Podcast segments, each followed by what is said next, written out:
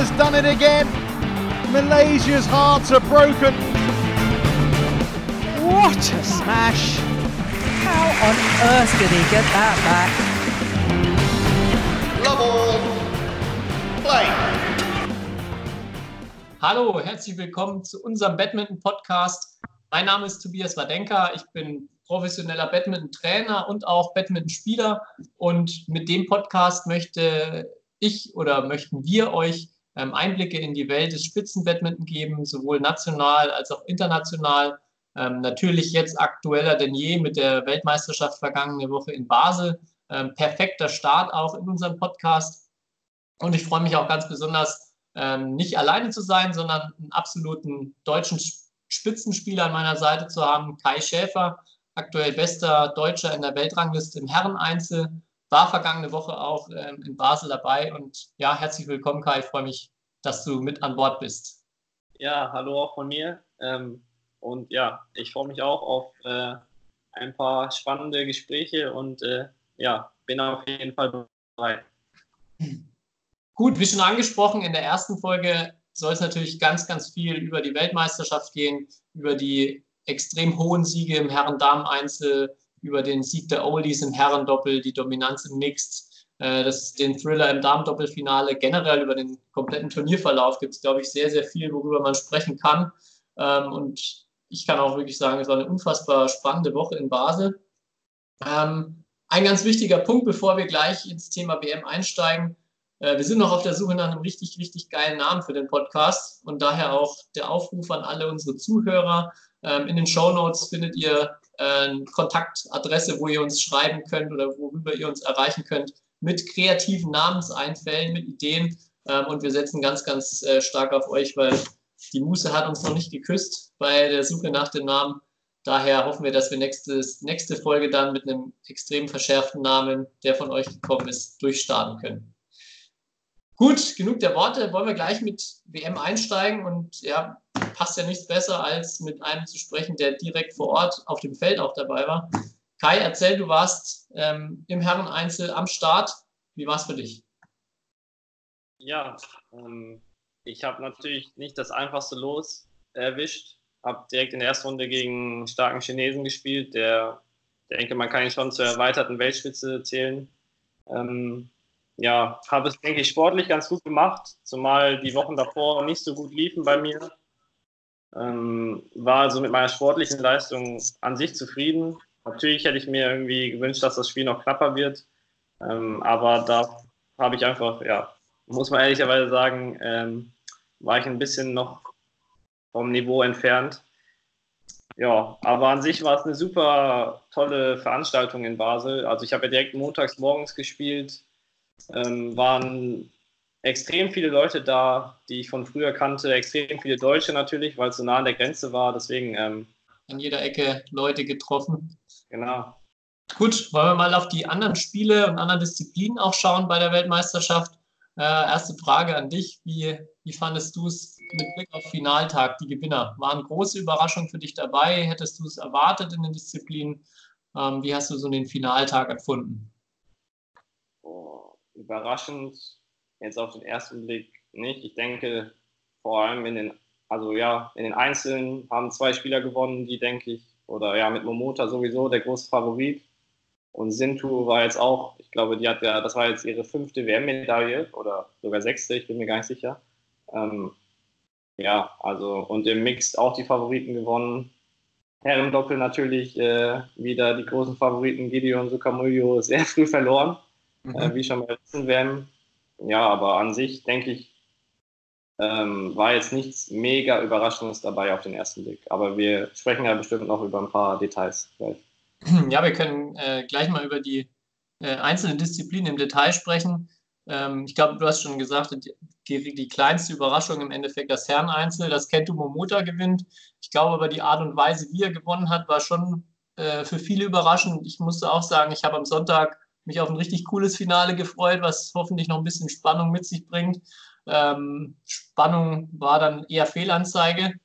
Äh, ja, ich habe auch ganz viele Kommentare gesehen, so wie das denn sein kann. Wie kann denn ein 21-9, 21-3 WM-Finale äh, sein? Wie kann denn da so ein Klassenunterschied ähm, entstehen? Was, ich, du hast es ja auch angeguckt dann noch, äh, so deine Gedanken zu, zu dem Spiel oder auch generell zu solchen Spielen, ähm, die so hoch deutlich ausgehen, selbst auf dem Niveau. Ja, also grundsätzlich, ich meine, wenn man das Interview von Anton nach dem Spiel gehört hat oder gesehen hat, ähm, da hat er selbst von sich gesagt, dass er nicht in, körperlich in dem Zustand war, um irgendwie Momotor richtige Gegenwehr zu leisten. Ähm, und auch, ja, ansonsten, ich meine, Momota, der hat das ganze Turnier, ich glaube, er hat einen Satz über 19 Punkte abgegeben oder 19 Punkte abgegeben und die restlichen Sätze zu immer um die 12, 13, also war gefühlt nie wirklich richtig gefordert. Das heißt, der ist gefühlt ins äh, Finale spaziert und bei Antonsen, ja, der musste die ganze Woche echt hart arbeiten, hat zwar auch keinen Satz verloren, was ich auch beeindruckend finde. Also ins WM-Finale zu kommen, ohne einen Satz zu verlieren, ist schon mal echt eine Leistung. Aber bei ihm hatte ich trotzdem, ich habe zum Beispiel das Halbfinale gesehen, da hatte ich auch das Gefühl, dass er auch schon ex einen extrem müden Eindruck gemacht hat. Und es war spät abends, Samstag. Ja, ich, ich glaube, er hat, er hat sich anders vorgestellt, das Finale, jetzt aus Antons Sicht. Mal, ehrlicherweise muss ich aber auch sagen, dass ich schon damit gerechnet habe, dass Mota ja, einfach das Spiel gewinnen wird, weil er im Moment, glaube ich, einfach nochmal auf einem anderen Level spielt als der Rest der Welt. Ähm, vor allem in den entscheidenden Situationen. Ja. 9 und 3 ist natürlich äh, ein unfassbar deutliches Ergebnis. Das kommt nicht so oft vor. Ja, das ist, ja, aber so Spiele gibt es dann halt, wenn, ich glaube, dann kommt irgendwie vielleicht auch ein bisschen die Verkrampfung und wenn es dann, weiß nicht, 11-1 oder 11-2 im zweiten Satz steht, ähm, ja, dann weiß natürlich, dann geht nicht mehr viel irgendwie.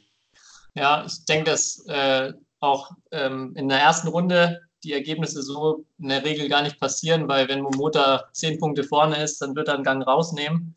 Äh, auch mit Blick auf ein bisschen Kraft sparen. Sowas gibt es einfach im WM-Finale nicht. Also auch im Dame-Einzel, egal ob es jetzt äh, 18-5 steht, ähm, da wird nicht mehr rausgenommen. Ich finde, der Matchball auch von Momota ist ja das beste das beste Beispiel, wo er bei 20-3 trotzdem sich noch nach dem Ball hechtet und damit dann das äh, Spiel gewinnt. Also. Da wird kein Punkt mehr hergeschenkt. Das ist ja letztes Spiel, WM-Finale. Äh, da muss man keine Kraft oder nichts mehr aufheben. Und ich glaube, da wollte er auch schon so seine Macht dann demonstrieren am Ende oder seine Übermacht im Herren-Einzel. Du hast es gerade schon angesprochen. Ähm, ich hatte auch extrem den Eindruck, dass die generell die Spielzeiten und auch die Runden davor mittlerweile einen riesen Einfluss drauf nehmen, wie gut, äh, wie groß sind noch die Chancen weiterzukommen. Wir hatten ein Damendoppel, das zwei Stunden und sechs Minuten gedauert hat, ähm, was unvorstellbar ist, länger als ein Fußballspiel mit Halbzeitpause. Ähm, und die beiden Damen, die beiden Chinesinnen, die dann da am Ende gewonnen haben, auch in der nächsten Runde ausgeschieden. Auch der Gegner von Antonsen im Halbfinale, äh, Wang Charoen aus Thailand, hat er auch im Viertelfinale ein unfassbares Spiel gegen äh, Chu Tianchen gehabt. Und auch da hatte man, glaube ich, schon am Freitag erahnen können, dass da wahrscheinlich Samstag sehr, sehr schwer für ihn wird. Äh, wie, wie empfindest du das? Also mein, mein Empfinden ist, mittlerweile sind teilweise so extreme Spiele dabei, dass am nächsten Tag kaum noch eine Chance besteht, wenn der Gegner ein bisschen ausgeruhter ist. Ja, da würde ich dir definitiv äh, zustimmen. Vor allem, ähm, weiß nicht, jetzt, du hast das Viertelfinale angesprochen, Tian Shu gegen den Thailänder Wang Cheron ich glaube, Chu hatte auch die zwei Spiele davor drei Sätze gespielt, jeweils deutlich über eine Stunde. Und dann ist es halt am dritten Tag dann natürlich in einem WM-Viertelfinale, wo nochmal vielleicht mehr Druck ist, nochmal ein bisschen mehr angespannt, man wird vielleicht schneller müde. Dann äh, ja, ist es einfach nur menschlich, dass dann im dritten Satz irgendwann die Kraft ausgeht. Und Schuh ist ja normal der Einzige, der das sonst bis zum Turnierende durchziehen kann, der sich ganz gern mal drei Sätze gönnt. Ja. Äh, ja, da hat es nicht gereicht. Aber ich hatte lustigerweise Bang Charoen am Samstagabend dann gesehen, als er die Halle verlassen hat. Ja. Unfassbar, wie fertig er war. Der konnte gerade noch so einen Fuß vor den anderen setzen. Und ähm, ja, aus meiner Sicht äh, überraschend, wie er dann überhaupt noch so gegen Antonsen spielen konnte und da noch äh, ein bisschen mitspielen konnte in, in dem Spiel. Ja, ähm, ja. Ich denke, vor allem in den Einzeldisziplinen ist das halt auf jeden Fall ein Faktor. Und ich denke, dass ist auch eine extreme Stärke von Momota, weil er halt so kraftsparend spielt und auch in den ersten Runden halt so wenig Kraft verbraucht, dass er hinten raus halt einfach noch viel frischer ist als alle anderen. Und Ja. das, und ich kenne es ja aus meiner eigenen Erfahrung, so ein Turnier, klar, vielleicht auf einem anderen Niveau jetzt bei mir, aber so ein Turnier läuft immer gleich, dass die ersten eins, zwei, vielleicht noch drei Runden hat jeder, fühlt sich jeder noch gut, meistens. Außer du hast natürlich schon in der ersten Runde ein anderthalb Stunden Match. Und dann aber, sobald es Halbfinale, Finale, da entscheidet wirklich auch, wer ist noch frisch und wer hat nicht so viel Energie verloren. Und ähm, das ist halt auch ein Qualitätsmerkmal, was dann so ein Spieler wie Momota äh, ja, jetzt als Beispiel unfassbar gut macht, weil ja, er dann gefühlt durchs Turnier spaziert und äh, Samstag, Sonntag, wenn alle müde sind, ist er noch frisch. Ja. Ja, eine Spielerin, die es sehr, sehr gut weggesteckt hat, war Sindhu, die ja im Viertelfinale so auch ein absolutes Highlight-Match gegen Tai Tzu Ying äh, hatte und dann trotzdem Samstag, Sonntag relativ deutlich beide, also Halbfinale, Finale gewonnen hat. Ähm, Okuhara, auch wieder ein Beispiel aus meiner Sicht, nach diesem Spiel am Samstag, was sie für ein Halbfinale hatte, äh, da war der Tank einfach leer. Also sie hat auch im Finale, fand ich, nicht so schlecht gespielt. Ähm, aber sie war einfach einen Ticken langsamer als die Tage zuvor. Sindhu war natürlich überragend auch dazu, aber dieser kleine, dieser kleine Tempounterschied, ein bisschen weniger Tempo, äh, macht dann halt am Ende schon einen Unterschied zwischen einem knappen Satz und einem 21-7, wie es dann in dem Finale der Fall war. Also so war es aus meiner Sicht. Ja, du sagst es, weil äh, du hast ja gesagt, das Spiel ging 21-7, 21-7 aus und es lief trotzdem über 40 Minuten. Und äh, du kennst ja auch einen altbekannten Trainer von uns beiden, der immer gesagt hat, äh, wenn ein Spiel 40 Minuten dauert, äh, ist es eigentlich normalerweise ein gutes Spiel. Und ähm, also mit so wenig Ballwechseln auf so eine Spielzeit zu kommen, das ist, ja, das spricht jetzt dafür, dass sie, dass das, dass natürlich Sintu klar besser war, aber dass trotzdem da noch irgendwie gute Ballwechsel drin waren. Ja, auf jeden Fall. Also Okuhara hat auch, ist ja normal eine, die über lange Ballwechsel, über hohes Tempo im Ballwechsel den, äh, am Ende ihre Punkte macht, die jetzt nicht den direkten Winner schlagen wird. Äh, aber am Ende war Sindu halt einfach immer den Schritt schneller in jedem Ballwechsel. Und das aus meiner Sicht erklärt dann das Ergebnis auch ganz gut. Also kein Weltenunterschied zwischen Sindu und Okuhara in der Regel, aber an dem Tag, glaube ich, einfach viel mehr äh, Sprit im Tank noch bei Sindu gewesen und das dann auch der Vorteil oder der Grund für das hohe Ergebnis. Und ich glaube, es war, oder es war ja auf jeden Fall ein historischer Moment, weil es war die äh, ja, erste Goldmedaille für Indien. Ein Ja. Land, was jetzt, was im Moment mega im Kommen im Badminton ist, seit ein paar Jahren, durch die Erfolge von Neval, jetzt auch Sintu natürlich, die ja, glaube ich, jetzt fünf oder sechs Mal in Folge bei einer WM eine Medaille geholt hat, auf die. Olympiafinale stand. Ähm, und ja, da habe ich eigentlich auch, weil wir ja gesagt haben, wir stellen uns vielleicht mal gelegentlich ein paar Fragen. Da habe ich eigentlich schon die erste Frage für dich in Bezug auf Indien. Und Mhm. zwar, äh, ähm, wer so ein bisschen das Badminton verfolgt, der weiß ja, dass immer mehr indische Spieler in die Weltrangliste stoßen. Und ähm, ich habe mir mal die Mühe gemacht, zu checken, wie viele das tatsächlich sind. Ähm, Okay. Und da ist meine Frage an dich. Also eine, eine kleine Schätzfrage. Und zwar, ähm, was schätzt du, wie viele indische Spieler sind aktuell in den Top 200 im Herreneinzel? Top Top- 200 im Herreneinzel. Allein aus Indien. Ich, kann- ich kann dir einen Tipp ge- geben. Es sind alleine schon sieben in den Top 41. Sieben in den Top 41, okay. Ui. Das ist schon viel. Ähm, würde ich mal sagen 34. Oh, okay. Ja, da habe ich dich jetzt ein bisschen geködert. Nee, es sind tatsächlich nur, äh, was heißt nur? Es sind 22. Das Okay. heißt, ungefähr je- jeder zehnte Spieler im Moment aus dem Top 200 im Herren-Einzel ähm, kommt aus Indien, was ich unfassbar finde. Und das ist mit Abstand auch die höchste Zahl. Ähm, kein Land kommt da annähernd dran. Ähm, ja, und es sind neun in den Top 100, 22, wie gesagt, in den Top 200. Und ich fand das einfach, ich habe heute mal kurz für zehn Minuten mir die Weltrangliste angeschaut, also vor allem im Herren-Einzel. Äh, das fand ich mega interessant. Ähm, allein zu sehen, ja, wie da so die Verteilung ist, weil es sagt ja viel aus. Und am Ende, um jetzt wieder zurück zur WM zu kommen, ähm, ja, mit so einer Masse an guten Spielern, irgendwann ähm, kommt natürlich jemand vielleicht dann ganz oben an und in dem Fall halt jetzt im Darmeinzel Sintu. Aber ja, wer weiß, was da äh, auf Dauer noch passieren wird die nächsten Jahre. Ja, ich fand auch, äh, also ich glaube noch eine riesen Turnierüberraschung war Pranet, der im Halbfinale war und auch äh, ja, Ginting und Christie äh, hintereinander rausgeworfen hat. Und ich muss auch sagen, Pranoy, äh, der aus meiner Sicht das mit Abstand beste Spiel oder am nächsten dran war, Momoto auch vielleicht mal ein bisschen in Bedrängnis zu bringen. Dadurch, dass du hast vorhin angesprochen, der eine Satz zu 21,19 war gegen ihn. Ähm, ja, das war, glaube ich, so der einzige Moment, wo Momota mal wirklich äh, ein bisschen an seine 100 Prozent rangehen musste.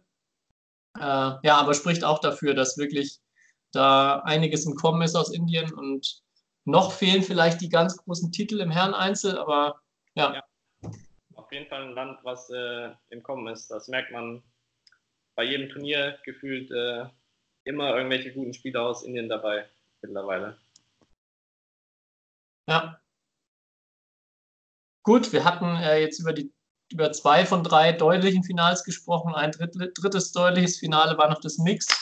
Äh, Zheng Wei und Huang Yakbiong äh, mit erneuter oder mit Titelverteidigung. Ähm, ich weiß nicht, ob du das Mix gesehen hast. Hast du es angeschaut oder hast du in den Runden davor was von, von den Mix angeguckt?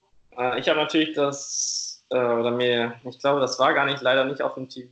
Oh doch, es war auf dem TV-Call. Ich habe auf jeden Fall äh, große Ausschnitte von ähm, unserem deutschen Mix gegen die Chinesen gesehen. Und es waren ja auch die einzigen beiden, die einen Satz gewonnen haben in dem Turnier. Ähm, und vom Finale habe ich ein paar Ausschnitte gesehen, ähm, weil ich leider an dem Sonntag äh, unterwegs war. Konnte ich nicht so viel schauen, aber du warst ja in der Halle und du hast ja wahrscheinlich eine sehr dominante Vorstellung gesehen. Ja, der, der Kollege ist schon unglaublich. Also, ja. wer von, immer aus der Mitte des Feldes abspringt, dann hinten in der Ecke landet und ja. gefühlt nach dem Smash schon wieder am Netz vorne stehen kann, äh, ja, da stellt sich die Frage, was man da dagegen machen kann.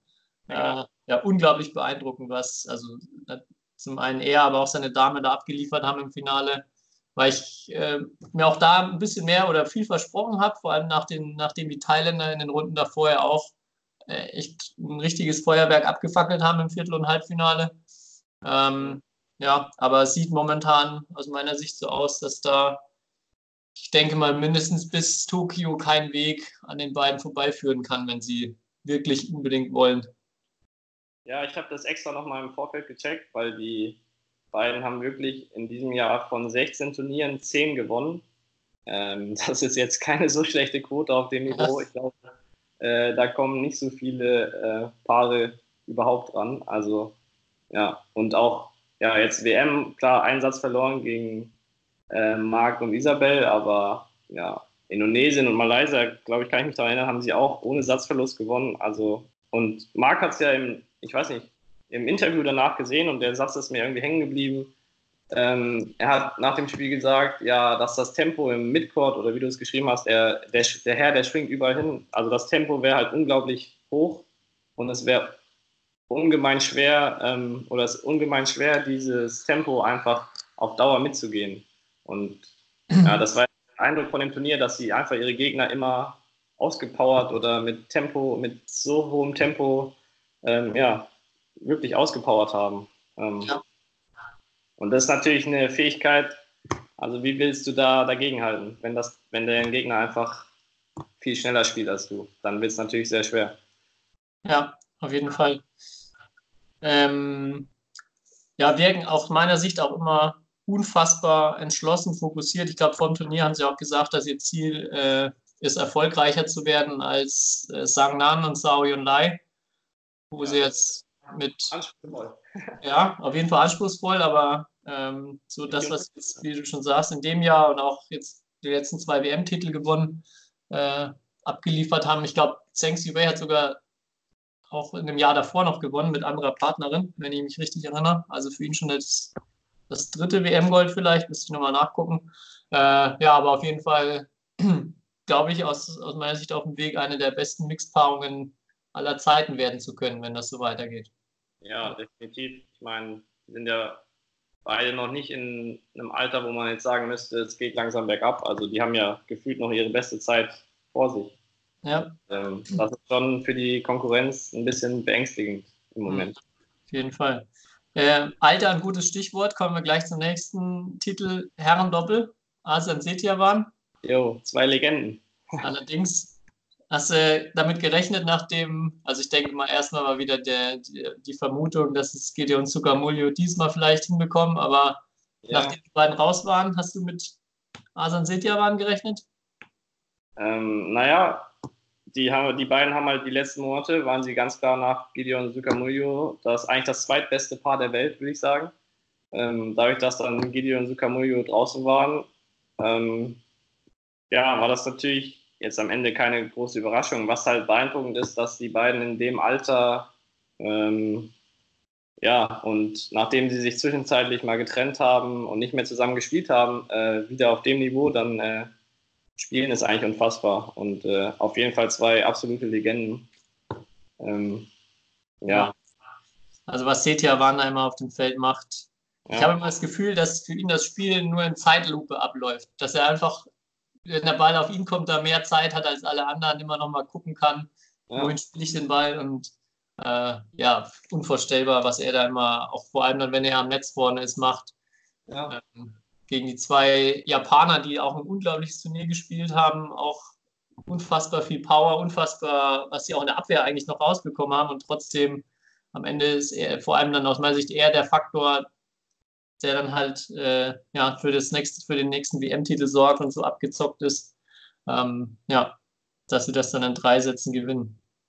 Ja, und ich meine, der gute Mann ist äh, 35, ähm, aber anscheinend, ähm, ja, mit der nötigen Erfahrung äh, lässt sich auch, weiß nicht, er macht jetzt auch nicht so den Eindruck, als äh, könnte er sich nicht mehr bewegen oder so. Deswegen, er ist, ja, einfach noch ein unfassbar guter Badmintonspieler. Und du hast das ja ganz gut beschrieben. Ähm, Ja, er meinte auch, glaube ich, im Interview, äh, dass er immer, dass schon immer darauf angesprochen wird oder dass sie die Daddies genannt werden jetzt immer, weil sie so alt sind, aber für ihn, er fühlt sich noch nicht so alt im Herzen, also er meint, im Herzen sind sie beide noch sehr, sehr jung und ja. klang jetzt nicht so, als ob das schon äh, Richtung Abschied geht, sondern ja, mal schauen, was die anderen, äh, was die beiden vielleicht nächstes Jahr in Tokio zusammen hinbekommen. Wobei man ja auch sagen muss, äh, der in Indonesien gar nicht so einfach, sich zu qualifizieren. Ich glaube, drei der Top, also drei in den Top 5 sind aktuell aus Indonesien. Und es können ja nur zwei nach Tokio. Also natürlich jetzt mit dem Sieg gute Aussichten, viele Punkte. Aber ähm, ja, müssen sie trotzdem noch ein halbes Jahr Vollgas geben, bevor sie auf jeden Fall äh, bei Olympia dabei sind. Jo. Da habe ich eigentlich auch, äh, können wir gleich mit meiner zweiten Frage für dich. Äh, Okay, hoffentlich wie viele Indonesier in den Top 10 oder so. Nein, nein, nein. Jetzt bezogen auf Alter Setia waren. Ähm, und zwar, ähm, die beiden haben ja schon zweimal eine WM gespielt und äh, zweimal gewonnen sogar. Das heißt, sie haben jetzt insgesamt drei Teilnahmen, drei Siege. Und meine Frage wäre jetzt eigentlich, in welchem Jahr das war, also wann das war, weil sie ja zwischenzeitlich nicht mehr zusammen gespielt haben. Ihre WM-Titel, das Genau. war 2013, 2015. Korrekt, sehr gut. Und, und Setiawan hat noch 2007 mit Kido, glaube ich, Gold gewonnen. Das kann gut sein. Da bist du besser informiert als ich. Da habe ich tatsächlich recherchiert jetzt äh, während der WM. Das hat mich interessiert, ja.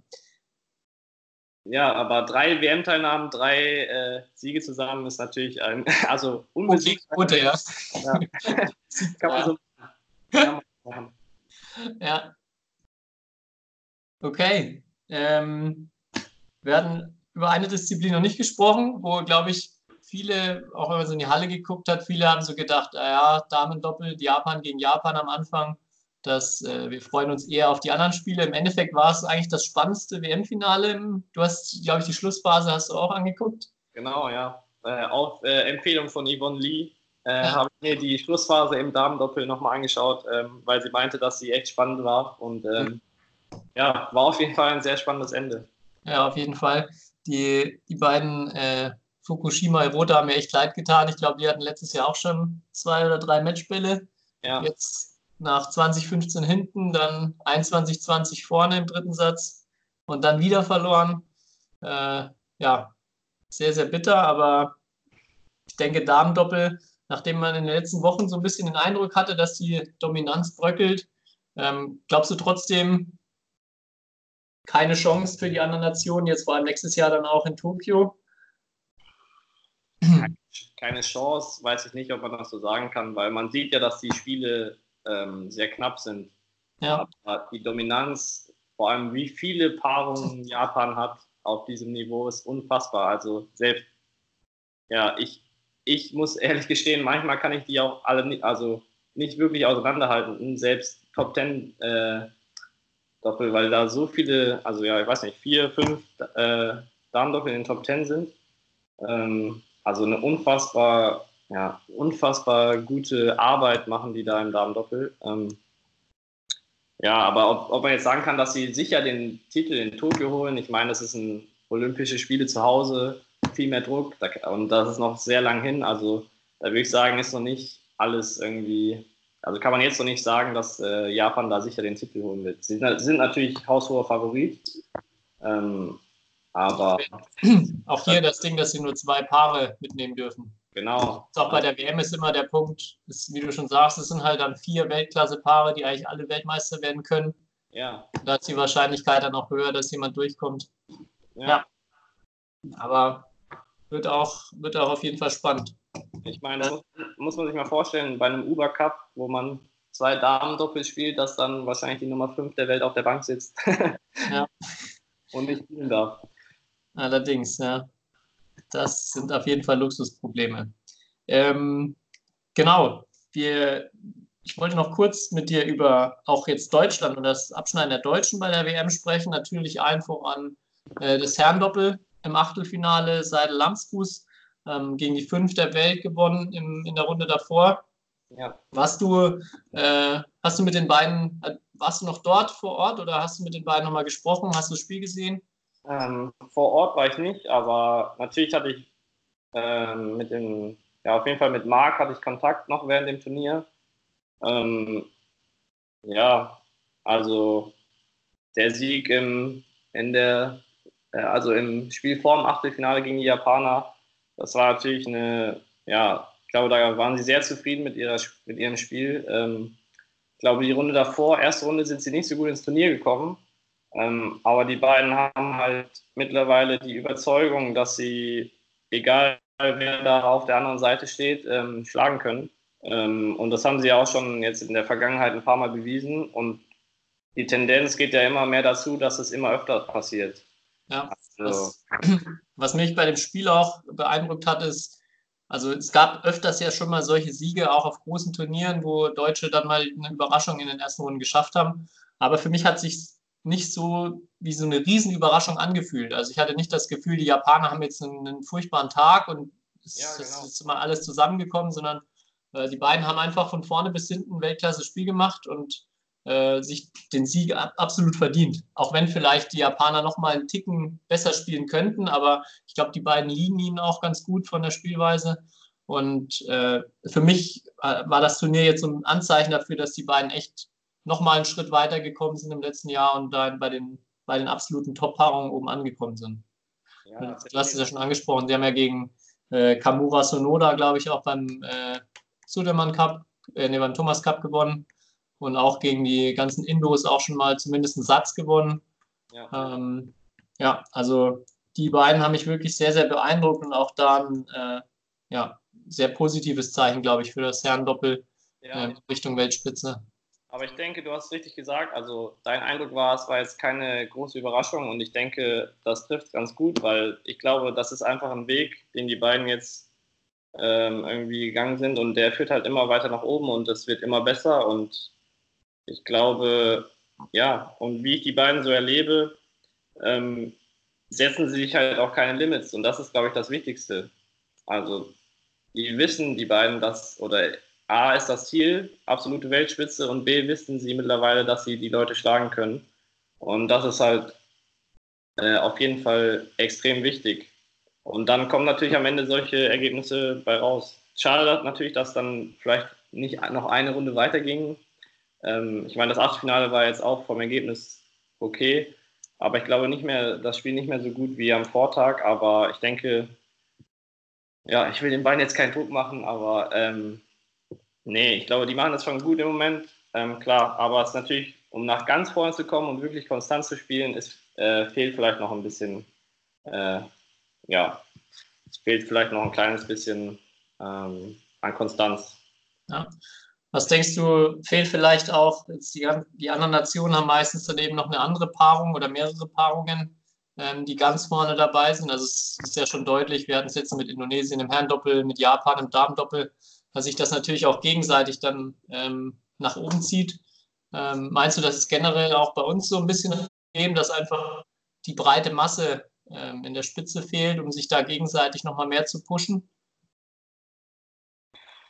Ja, ich denke, das, ist, das kann man als ein Problem bezeichnen. Ähm, und ich glaube, dass, dann, dass es dann halt dazu führt, dass auch ähm, jetzt aus, ja, aus meiner Sicht, aus Verbandssicht natürlich dann sehr der Fokus auf die richtig guten Spieler gelegt wird. Was natürlich dann auch, weil ähm, irgendwie verständlich ist. Das heißt, aber so richtig, dass, ja, klar, für Marc und Marvin wäre es natürlich sehr, sehr gut, wenn noch, noch eine Paarung auf ihrem Niveau oder sogar noch besser in Deutschland gäbe, mit denen sie sich täglich irgendwie messen könnten. Und ich glaube, das, das fehlt auf jeden Fall in vielen Disziplinen im Moment.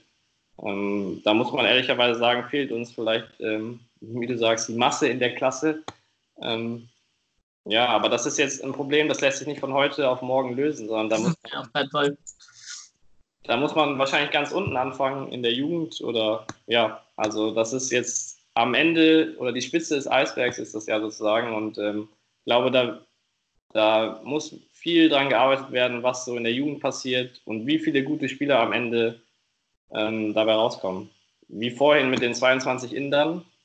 So viele Spieler haben wir in Deutschland halt nicht auf dem Niveau. Und ähm, ja, es wäre aber schön, wenn wir die hätten. Und da ähm, muss man vielleicht noch an der einen oder anderen Schraube ähm, irgendwie was versuchen zu verändern. Ja,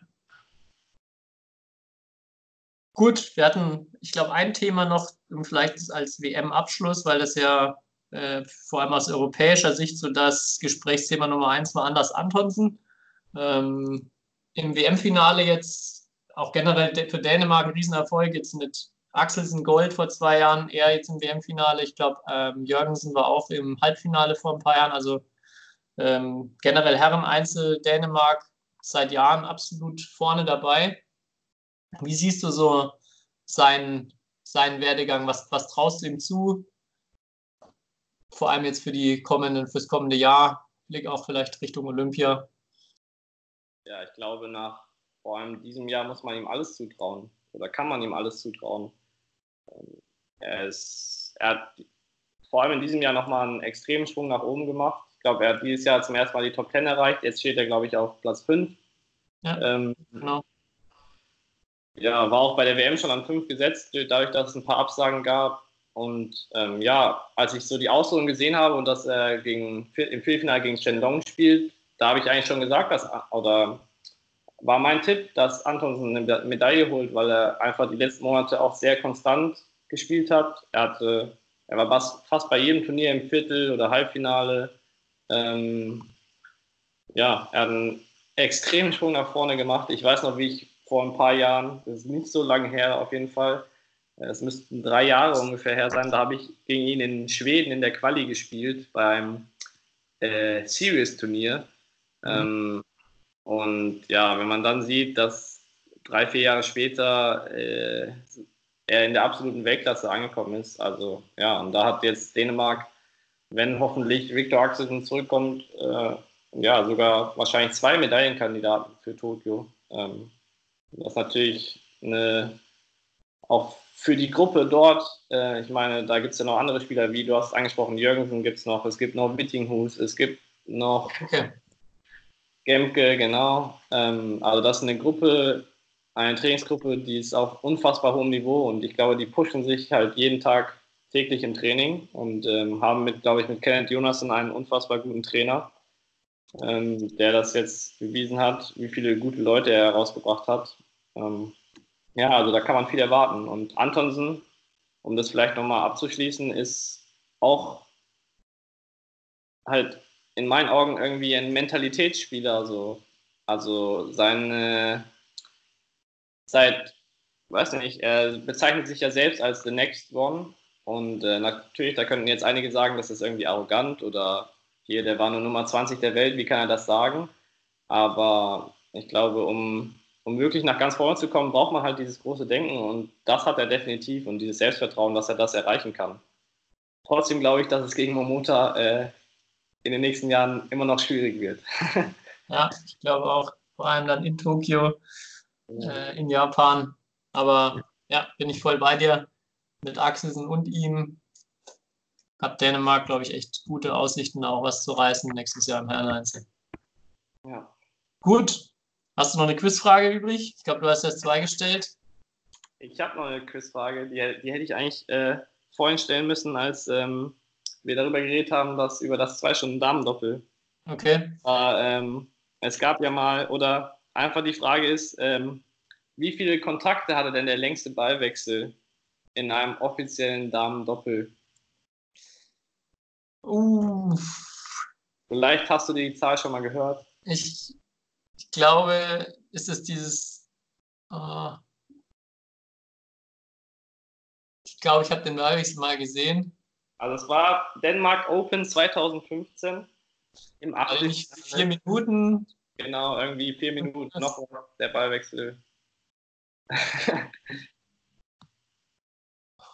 jetzt wisst ihr, wie, wie, ja, wie oft Drive und wie viel Clear dabei war. Immer tippen gegen Ende viel Clear. Wahrscheinlich, ja. Boah, was war das? Ich, waren das 152? Nee, da bist du noch deutlich äh, zu niedrig. Es waren insgesamt 255 Schläge. Okay. Shit. Ja, habe ich schlecht geschätzt heute. Aber werde ich auch das nächste Mal drei schwierige Schätzfragen für dich mitbringen. Das heißt, äh, wenn du das nächste Mal irgendwie jemanden trainierst, eine Damen-Doppelspielerin, kannst du dir sagen, dass sie mindestens äh, die Hälfte davon, also 127 oder 128 Kontakte spielen können muss, um in die Welt ja. zu kommen. Ja. Gut, werde ich, mir, werde ich mir gleich notieren. Wenn ich nächste Woche Training gebe, können sich die Mädels freuen. Yay. 128. Check. Okay. Gut, waren, hatte ich noch was vergessen? Waren aus deiner Sicht noch rennende Punkte der WM, die dir im Kopf geblieben sind? Nö, ich denke, äh, wir haben über alles Wesentliche gesprochen. Also gibt es ja auch keine wirkliche Pause. Ich glaube, jetzt in ein, zwei Wochen geht es mit China Open weiter. Genau, China Open. Ich glaube, danach kommen Korea Open. Ähm, ja. Also wieder ja, ganz, ganz viel. Ja, einige Spieler werden jetzt trotzdem nach der WM irgendwie kurz Urlaub gemacht haben. Ähm, weil ich habe bei Antonsen auch gesehen, er hatte jetzt äh, auch seinen Videovlog bei, von, vom Pool aus Mallorca gepostet, wo ja. er jetzt eine Woche äh, ein bisschen entspannt mit seiner Silbermedaille. Ich glaube, das hat er sich verdient. ich denke auch, da kann man sich schon mal ein paar Tage frei nehmen. Ähm, gut, dann Kai, vielen Dank, hat mich gefreut. Ich äh, freue mich schon auf die nächste Folge und ich freue mich vor allem auch auf die äh, Namensvorschläge für den Podcast. Die E-Mail-Adresse bzw. den Kontakt, an den ihr die Vorschläge schicken könnt, äh, schreiben wir in die Show Notes, findet ihr dann dort. Und ja, wir freuen uns riesig über jede Einsendung, über jeden Vorschlag. Und ähm, genau, nächstes Mal dann unter einem bombenmäßigen Namen von euch. Wir freuen uns drauf. Und ja, schöne Woche euch noch. Ciao. Ciao.